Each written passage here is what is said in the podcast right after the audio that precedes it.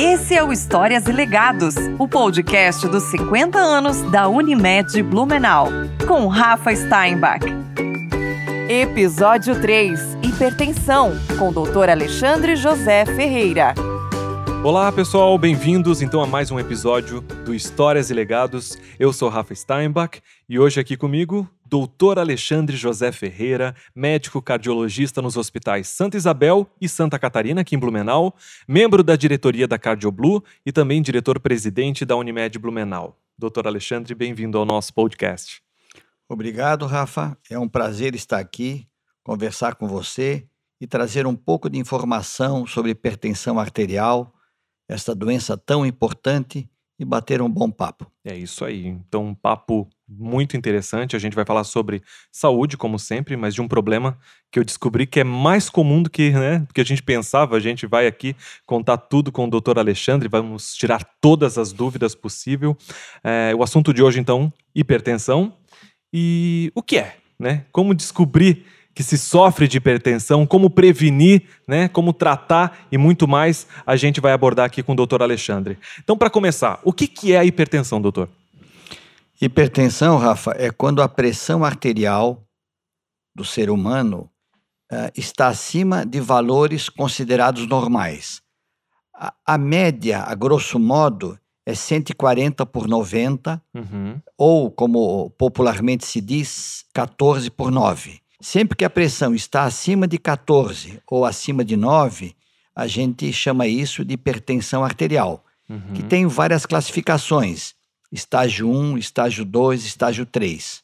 E vamos conversar isso durante o nosso bate-papo. Então, hipertensão é a mesma coisa que pressão alta. Isso. E a gente pode dizer que é algo comum? A hipertensão é, é muito comum. Uh, em torno de 25% dos brasileiros adultos uhum. são portadores de hipertensão arterial.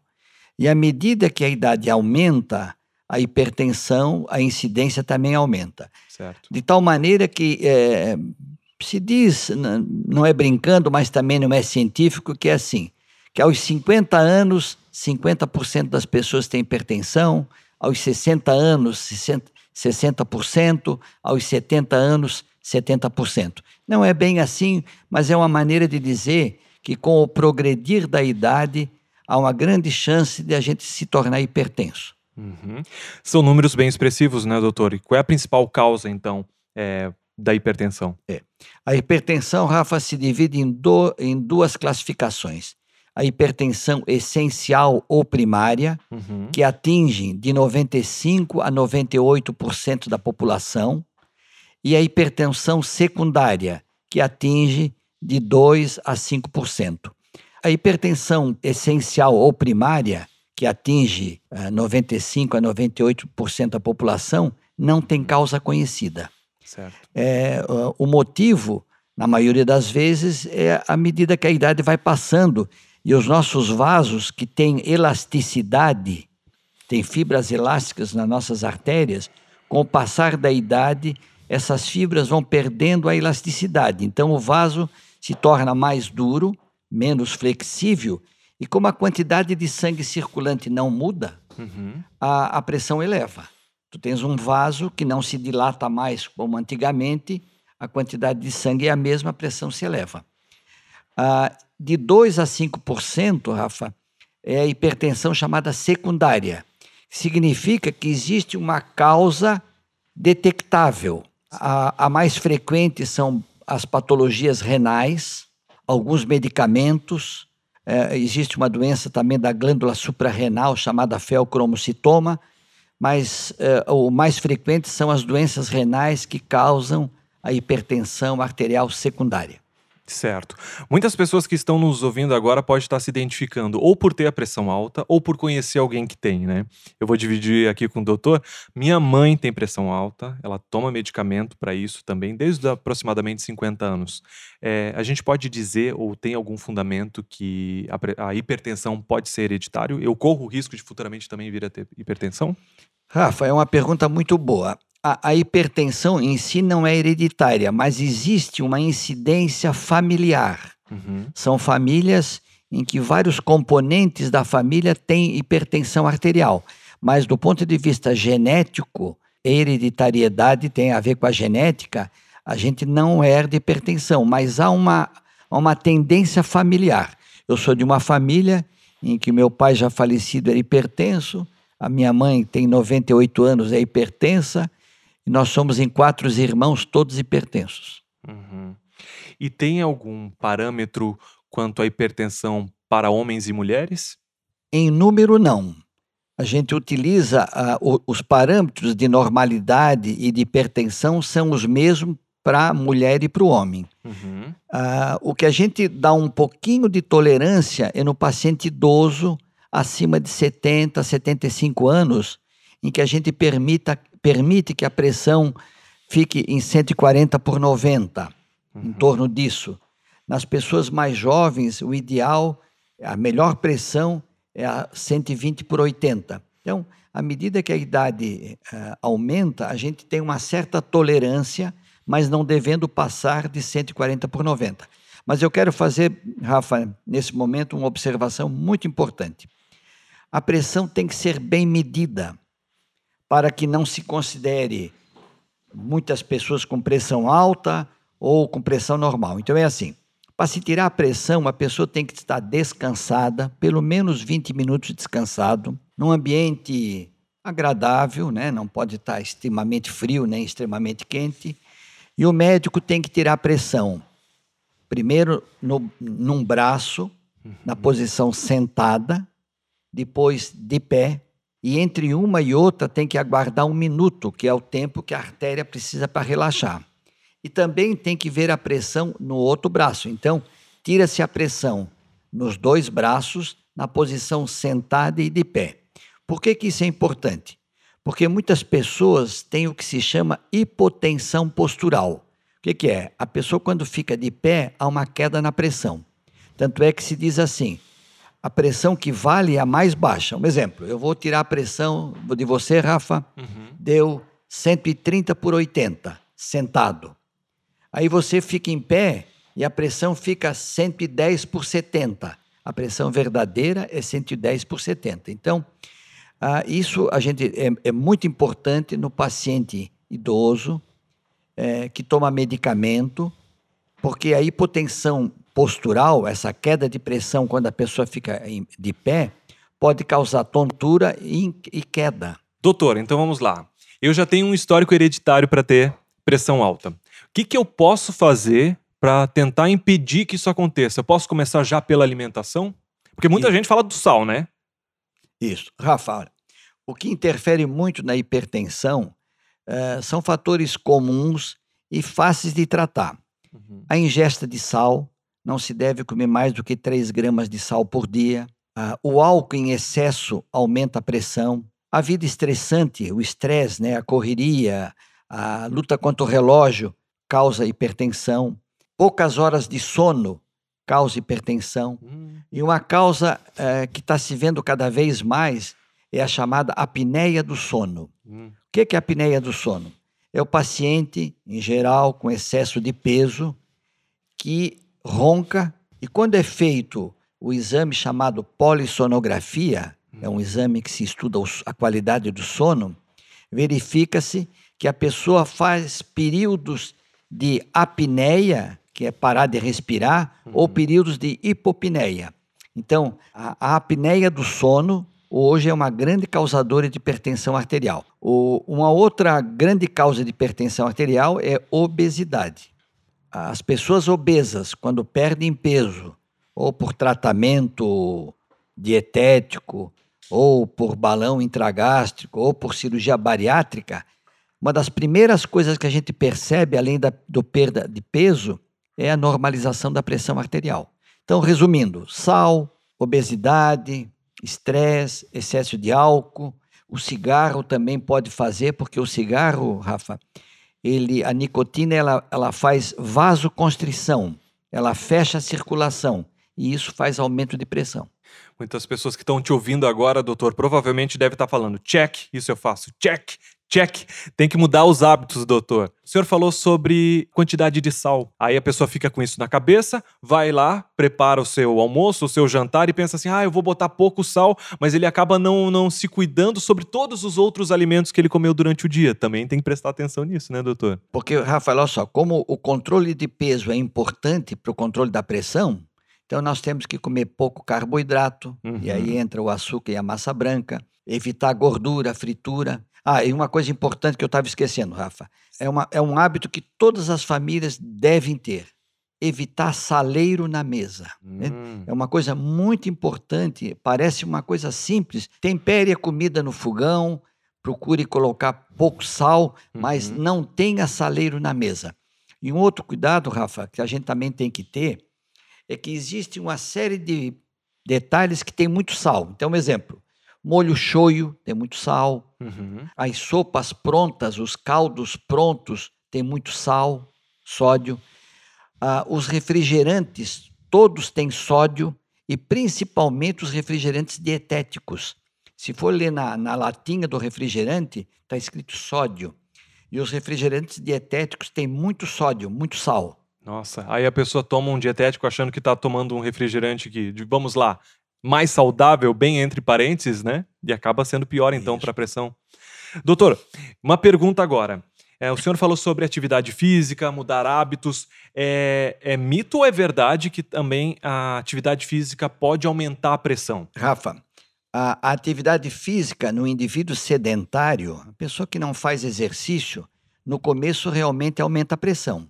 Tá. Com o passar do tempo, à medida que ele faz o chamado condicionamento, o que, que é?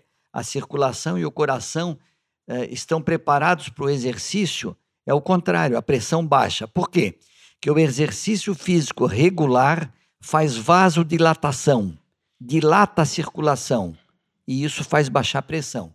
Então é importante, é um aviso que eu faço a todos que estão nos ouvindo, façam exercício regularmente. Uhum. E o regularmente significa pelo menos três vezes por semana. Então, quem tem hipertensão é bom procurar já um profissional, começar com atividades moderadas e daí vai evoluindo aos Isso. poucos.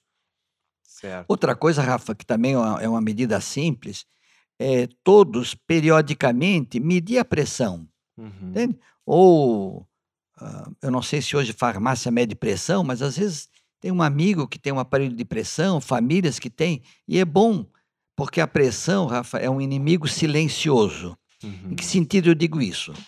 É que muitas vezes a, o paciente tem pressão alta e não, sente, não tem sintoma. Não tem dor de cabeça, não tem dor na nuca, não tem tontura, não tem mosca na visão. Ele vai, muitos pacientes de hipertensão arterial vão ter sintomas depois de muitos anos. Uhum. Então é importante, mesmo quem é jovem, a cada seis meses, verifique a pressão. Entende? Faça uma, uma medida da pressão, é uma coisa simples, para ver se a sua pressão está, está normal.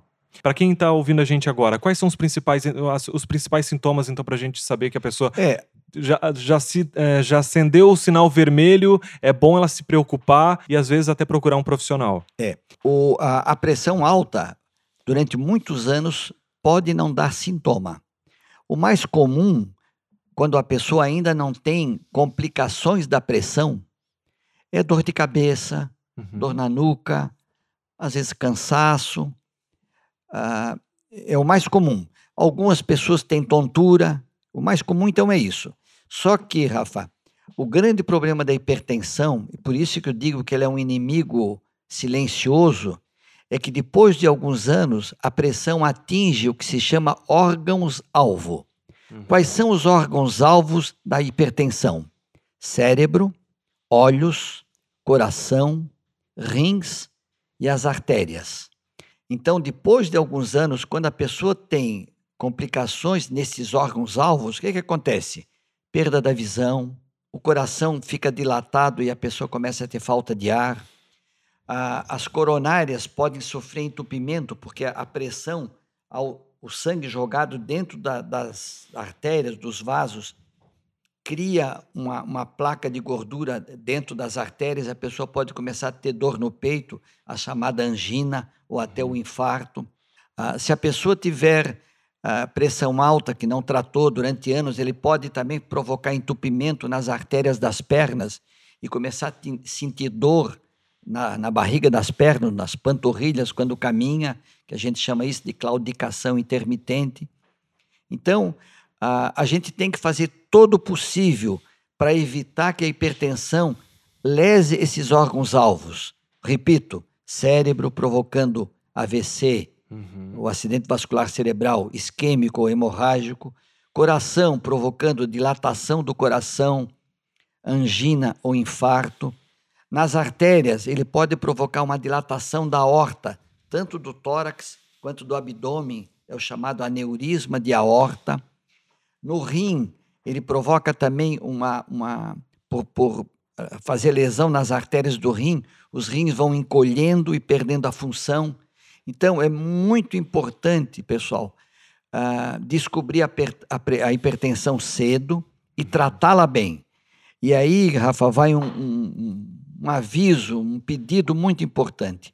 No mundo todo, nos melhores países, nos países que o remédio é dado gratuitamente, como o Canadá, é de 27% a 30% dos pacientes estão com a pressão bem controlada.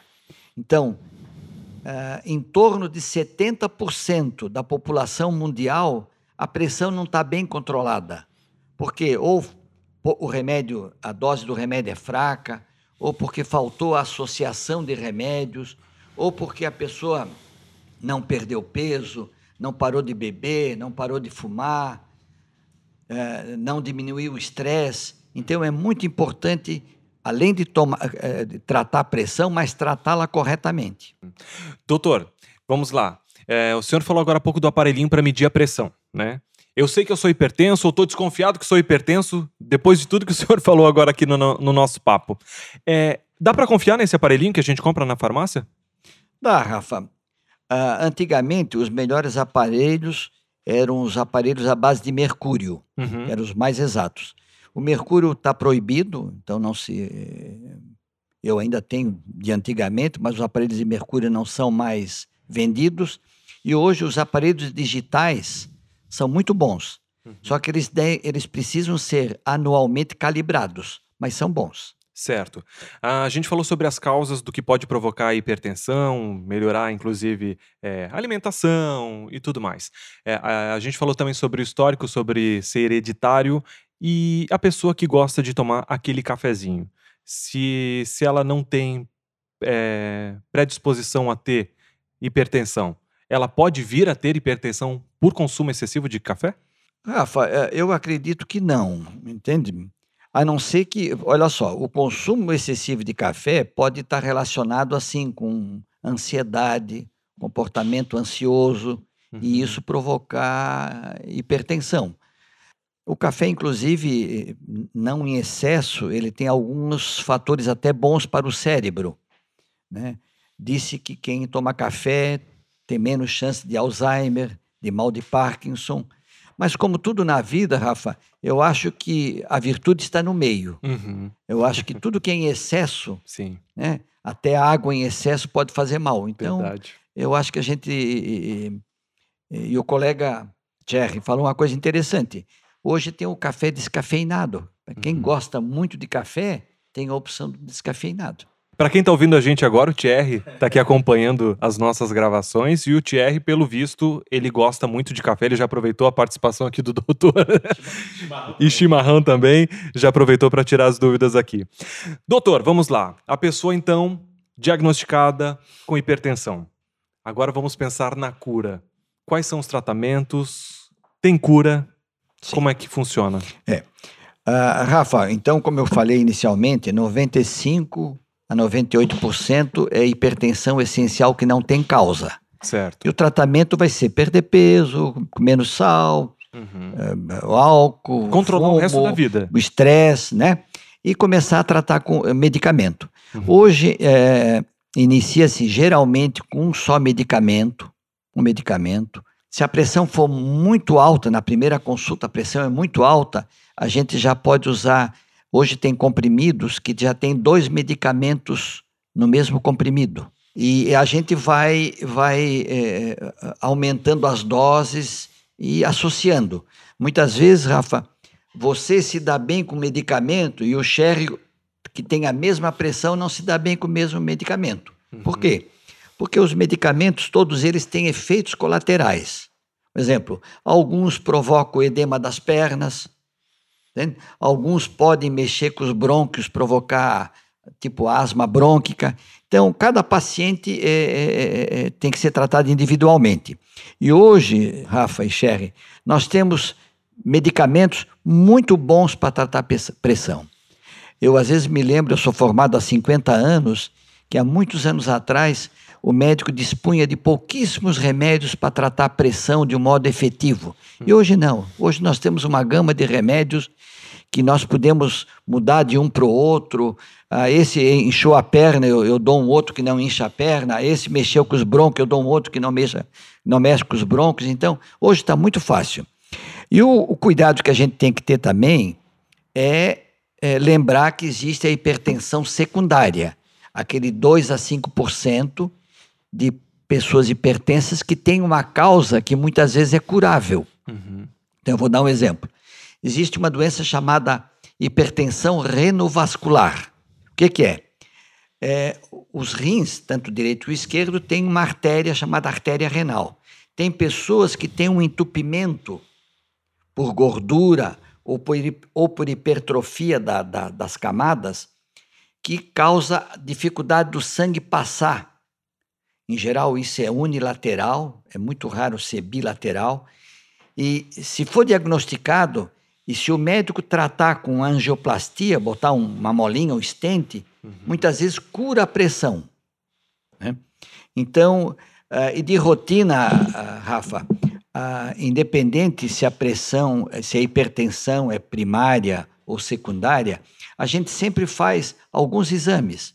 Exames de urina, dosagem de ureia e creatinina para ver a, a, função renal, se o rim está trabalhando bem, exame de tiroide, glicemia para ver o açúcar, colesterol, triglicerídeo, ácido úrico. Então, nesta avaliação de exames, a gente consegue ter uma noção. Exemplo, a, a pessoa está com hipertensão, eu não sei se é primária ou secundária, peço um exame de sangue de rotina, são exames rotineiros, vem uma ureia e creatinina elevada. Isso significa que o paciente, o problema é renal. Uhum. Né? Então, é, em geral, Rafa, é assim: existe uma regrinha. Se a pressão começa em torno de 30 anos e começa com nível elevado, tem que desconfiar dessa hipertensão renovascular. Ou, se ela começa de um modo. A pessoa já começa com níveis de pressão muito alto, desconfiar da hipertensão renovascular. E o diagnóstico é fácil. Ou a gente faz um ultrassom dos rins, ou faz uma chamada angiotomografia. Diagnostica, o médico o vascular, que é a especialidade que faz, vai lá, coloca uma molinha, um estente e abre. Eu ia perguntar justamente sobre isso. O senhor falou quando, ia, quando começar a ter sintomas de, de pressão alta aos 30 anos. Existe uma idade realmente que a gente pode começar a apresentar hipertensão? Normalmente é após os 30. Antes disso, existem casos? Existem pessoas que, eh, eh, jovens, crianças que têm problema renal, que adquirem problema renal ou na infância ou na juventude e que possam ter hipertensão uh, de, em decorrência do rim muito cedo. Uhum. Aquilo que eu comentei, a partir dos 30, a pessoa pode ter essa hipertensão renovascular por entupimento da artéria renal, mas a, a hipertensão primária, em geral, é após os 50 anos. Certo. Em geral, após os 50 anos. Mas também tem a ver, Rafa, com o, o, o estilo de vida. Tem pessoas que, que o, o, a profissão é estressante, uhum. né? há profissões que têm mais tendência à pressão alta pelo tipo de trabalho que a pessoa exerce. Sim. Né? Então, a, a hipertensão secundária, em geral, em geral, vem depois dos 45, 50 anos, a secundária. Uhum. A, a, primária, desculpa, a primária. Certo. Essa que não tem causa. A que tem causa vem sempre mais cedo. Entendi. Então faz parte também muito também da rotina que a pessoa vive, né? Às vezes a pessoa se controla, é, em todos os sentidos, até com a alimentação, acaba tendo uma atividade física, mas às vezes por problemas familiares, do próprio trabalho, o estresse acaba interferindo também no quadro de hipertensão. Muito, muito. Muito. O estilo de vida tem muita relação com a hipertensão arterial. Certo. Né? Há profissões que são estressantes, né? A pessoa vive num, num estresse, né? É, eu não vou nominar quais, mas tem muitos. A gente sabe, né? Tem uhum. pessoas que precisam daquele trabalho, mas não se adaptam àquele trabalho, mas precisam, porque precisam ganhar vida uhum. e gera estresse. O segredo, então, para tentar ter uma melhor qualidade é a prevenção, é prevenir. Seria, então, cuidar da alimentação, atividades físicas, isso diminui bastante para a pessoa não ter futuramente um quadro de hipertensão. E se a pessoa já tem o um quadro de hipertensão, pode vir a regredir. Isso, isso mesmo. Esse é o servição. Certo. Tem como dar um resumão para a gente, assim, do, do que, que a pessoa pode fazer, então, para tentar, vamos lá. Você que ainda não tem hipertensão, mas tem, sei lá, um histórico familiar e não quer ter esse problema na sua vida, vamos já cuidar da alimentação. A partir de agora, vamos já começar a fazer uma atividade física, nem que seja aos pouquinhos, né? Três vezes por semana é fundamental. Sim, pelo menos três vezes por semana. Hoje, Rafa, se diz assim, ó, que o ideal do exercício, se for intenso, por exemplo, corrida, futebol, tênis, quem faz esteira em casa ou bicicleta, mas faz de, de forma intensa, uhum. 150 minutos por semana. Quem faz exercício moderado, 240 minutos por semana. É, e o, o resumão que você me pediu é isso. É, periodicamente verificar a pressão, ver se está boa, se está alta. Ah, é, mesmo que não tenha pressão alta, comer pouco sal, beber com moderação, não fumar, entende? Ah, não fumar, não dá para ser fumante moderado, o ideal é não fumar. Ah, dormir pelo menos sete a oito horas de sono diários. Ah, procurar controlar sua, a, a, o seu estresse. Há dias atrás eu, eu, estive, eu fiz um, um pequeno encontro com uma psicóloga em que ela estimula as pessoas a fazer meditação. Entende? É um exercício respiratório que para muita gente faz bem, né? Dá uma paradinha. Uh, para outros, Rafa, hoje se fala muito em ter religiosidade, né? Isso não significa uh, ir à missa e a culto, mas acreditar, ter alguma crença Uhum. Isso também faz bem para o emocional, uh, melhor estresse. Uhum. É isto. O senhor, durante a nossa conversa, citou duas vezes o sono, né? E eu estou falando muito em alimentação e atividade física. E cada vez mais as pessoas estão dormindo menos e mal, porque as pessoas estão sempre coladas ou no, na telinha do celular, na cama antes de dormir, inclusive, então tá todo mundo dormindo cada vez mais tarde. E isso, então, está influenciando e muito nos quadros de hipertensão. Já é constatado, então. Já, sim, muito, muito. Muito. É uma realidade de agora ou já é uma coisa que, que, Não, que, há, que existia? Há, há, há, muito tempo, Rafa, há muito tempo se sabe disso. Ah, quando, com o surgimento da polissonografia, esse exame que mede a qualidade do sono, uhum. a, a, coisa criou um, um, uma comprovação científica né? porque a pessoa dorme com o aparelho e é analisada a qualidade do sono. Se vê a oxigenação do sangue, um exemplo, quando a pessoa tem apneia, o que, que acontece? O oxigênio do sangue cai.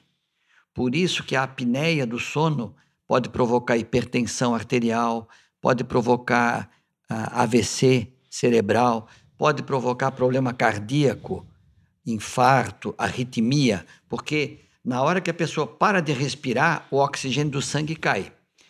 Ah, então, o, o advento da polissonografia mostrou, comprovou o, o bom sono, o sono ruim. Uhum. E a gente sabe que hoje, na, na, na era do celular, da, da, da web, está todo mundo muito ligado em, em no celular, no notebook, Sim. e isso tira horas de sono. Sim. Infelizmente, tira horas de sono, porque no trabalho não é permitido, ou não deve ser permitido. E a pessoa, às vezes, faz isso em casa e tira horas de sono. Isso está provado, tem estudos que mostram, né? Nos Estados Unidos, tem autores até que, que dizem que a gente tem que se distanciar do celular tantas horas por dia, porque cria, um, cria um- uma dependência, né? A Uhum. gente fica dependente do, do, do celular ou do notebook, né? Que impressionante, né? A importância do sono. Então, pelo menos sete horas, vai, no mínimo. No mínimo. Que coisa, doutor. É, outra coisa, Rafa, que é muito saudável, quem puder, é, é deitar depois do almoço. Ah? Escureça o quarto, tira o sapato, faz muito bem. E, e isso também, Rafa, foi comprovado. Existe um exame chamado MAPA uhum. Monitorização Ambulatorial da Pressão Arterial. O que, que é? O paciente põe um aparelho de pressão no braço ligado a um gravador na cintura. Esse aparelho mede, eh, verifica a pressão durante o dia, do- em- estando acordado, que a gente chama de vigília, a cada 20 minutos Uhum. e no sono a cada 30 minutos. E a gente percebe, Rafa, isto, que a pessoa quando deita há uma queda da pressão e dos batimentos, e isso é muito importante para o organismo. Essa queda da pressão e dos batimentos quando a pessoa deita e dorme. Entende? E o, esse, esse exame que a gente usa, chamado MAPA, é, demonstra isso. E para quem a gente faz o mapa, Rafa? A gente faz o mapa, mapa naquele paciente que, às vezes, no consultório, ele está com a pressão alta, mas ele diz que em casa está normal. Uhum. É a chamada pressão do jaleco branco, Ah. ou do avental branco. Sim, A pessoa, quando está na frente do médico, da enfermeira, a pressão sobe. isso. E o mapa, como a pessoa leva para casa, né? E o aparelho faz uma média das pressões das 24 horas, esclarece, né? Perfeito. Isso que o senhor falou agora, eu escuto em casa. A minha mãe tem essa síndrome do jaleco branco. Ela mede a pressão antes de sair de casa e ela chegou até a, a ir no dentista e não poder fazer um procedimento porque foram medir a pressão dela e a pressão subiu, justamente por conta do jaleco do dentista. Então acontece muito. Doutor, só pra gente encerrar, o nosso tempo já tá estourando, mas esse papo aqui daria pra gente ficar horas e horas a fio comentando. Mas já que a gente falou sobre um problema que da atualidade, provavelmente muitas pessoas que nos ouviram agora, certamente não dormem sete horas por dia, né? Eu pelo menos já me incluo aí nessa lista, pelo menos quatro horinhas. Quando eu durmo cinco horas, eu fico feliz. É um problema, então o sinalzinho vermelho já tá apitando. Sim.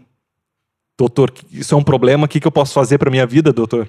Pois é, Rafa. Tomar um chazinho? É, a, Se vira. Rafa, a, a coisa, é- a coisa fica mais complexa, Rafa, porque o nosso mundo capitalista, nós trabalhamos cada vez mais, descansamos cada vez menos, Verdade. temos boletos para pagar cada vez mais, né? Sim. Então, eu te digo, olha, eu estou com 74 anos, sou médico há 50 anos. Ah, o mundo tem que ser um- repensado um pouco, né? Às vezes eu vejo o budismo, eh, ele, são, religi são religiões que têm...